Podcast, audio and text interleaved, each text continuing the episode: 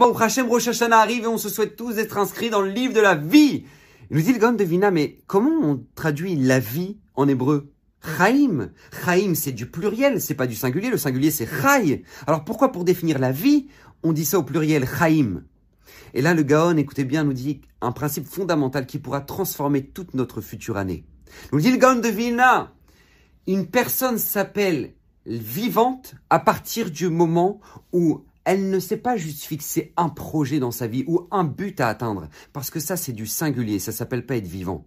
Une personne est vivante à partir du moment où elle est capable de profiter de chaque instant de sa vie, du repas avec son conjoint, du moment avec ses enfants, de euh, la tfila, la bêta knesset, du projet qu'il a réussi à réaliser euh, dans son travail. Et là, cette personne-là s'appelle vivante au pluriel, parce qu'elle a su profiter de chaque instant. Et ça, ça s'appelle la vraie vie aux yeux de la Torah. Donc Bezrat Hashem, qu'on puisse non seulement profiter de la merveilleuse vie qu'Hachem nous a donnée et nous donnera pour l'année prochaine. Qu'Hachem vous inscrit dans le livre de la vie. Bracha Vatzlacha, Shana Tova à tous.